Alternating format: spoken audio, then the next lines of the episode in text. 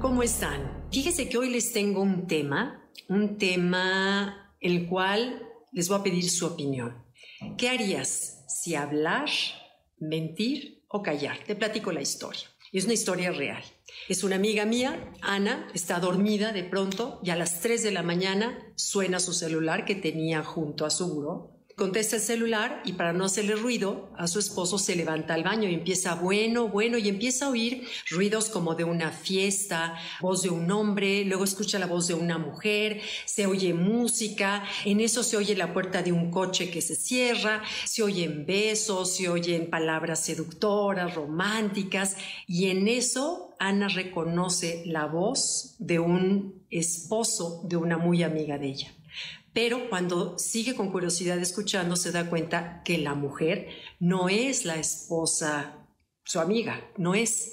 Y en eso ya le viene a la mente la imagen de su amiga, que en ese momento estaba embarazada de cuatro meses, con dos chiquitos en su casa y que batallaba como toda mamá batalla con dos bebés y una, y una panza de embarazo. Entonces ella le da mucho coraje y sigue escuchando la conversación durante una hora porque de pronto dijo, bueno, ¿qué hago? ¿Cuelgo? ¿No cuelgo? Pero como que el coraje con la amiga, la curiosidad, el morbo, que esa es la verdad, se quedó escuchando una hora más la conversación y obviamente el teléfono se había marcado solo. Y entonces el marido, después de una hora, se da cuenta que Carla no está en la cama, se levanta al baño y le dice, ¿qué pasó? ¿Qué, ¿Con quién estás hablando? Entonces ella, como le alcanza a decir que estaba oyendo una conversación, y le dijo, cuelga de inmediato y vete a acostar. Entonces, bueno, Ana regresa a su cama, por supuesto ya no concilia el sueño, y durante 15 días trajo esa dicotomía mental de qué es lo correcto hacer.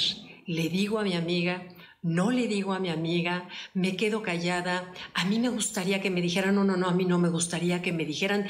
Toda esa batalla mental de qué hacer estuvo pensando durante 15 días. Y bueno, aquí viene la pregunta que te hice al principio, ¿qué harías? ¿Hablar? ¿Callar? O mentir. Porque todos hemos oído esa frase de que la verdad nos hará libres, cuando en realidad al único que hace libre es a la persona que habla. Porque los secretos pesan y sabemos que pesan mucho. Y como si fueran prisioneros en una celda, los secretos buscan salida. Y van a buscar salida de la manera más fácil del mundo. Y no somos a veces conscientes de las consecuencias que puede tener haber dicho algún secreto y a veces son consecuencias muy, muy negativas. Entonces, bueno, cuando la verdad daña y daña a veces mucho, nos libera a nosotros. Somos a las únicas personas que nos libera porque a la persona que le dijimos la verdad, a lo mejor lo dejamos hundido verdaderamente y, y con depresión. Y todos hemos sentido ese agujero en el estómago cuando alguien a quien queremos nos dice, ¿sabes qué? Te voy a decir la verdad. O sea, es, es ese enfrentarte a la verdad que, que, vemos como si estuviéramos frente al abismo, ¿no? No es agradable. Ahora, ante esta, ante esta dicotomía, digamos, hay dos posturas. Una es la del filósofo Emmanuel Kant, que él dice la verdad ante todo. Nunca, jamás debes de mentir bajo ninguna circunstancia porque es moralmente malo. Esa es la postura de Manuel Kant y él le llama el imperativo categórico. No mientas, punto y se acabó. Esa es la manera de pensar de Kant porque él dice que si empezamos a permitirnos o a permitir al otro que mienta, finalmente todos vamos a acomodarnos de manera cada quien que nos acomode, el ir diciendo mentiras y terminaríamos en una sociedad llena de mentiras por un lado la postura de Kant, pero por otro lado está la postura de los sufis, que es la que a mí más me gusta. Los sufis dicen que por encima de cualquier filosofía, por encima de cualquier verdad, está el cuidar el corazón de las personas. Que eso es lo que realmente deberíamos de cuidar. Que si ante la verdad te, daño, me quedo callada. Y si tengo duda de que te pueda dañar, me sigo quedando callada. Eso es lo que para mí debe de ser lo más importante, cuidar tu corazón, el corazón de un niño, el corazón de una pareja, el corazón de una amiga, que eso es realmente lo que debería de prevalecer en nuestras vidas, que es la postura del sufismo. Es el amor espiritual por encima de cualquier verdad de tipo egoísta.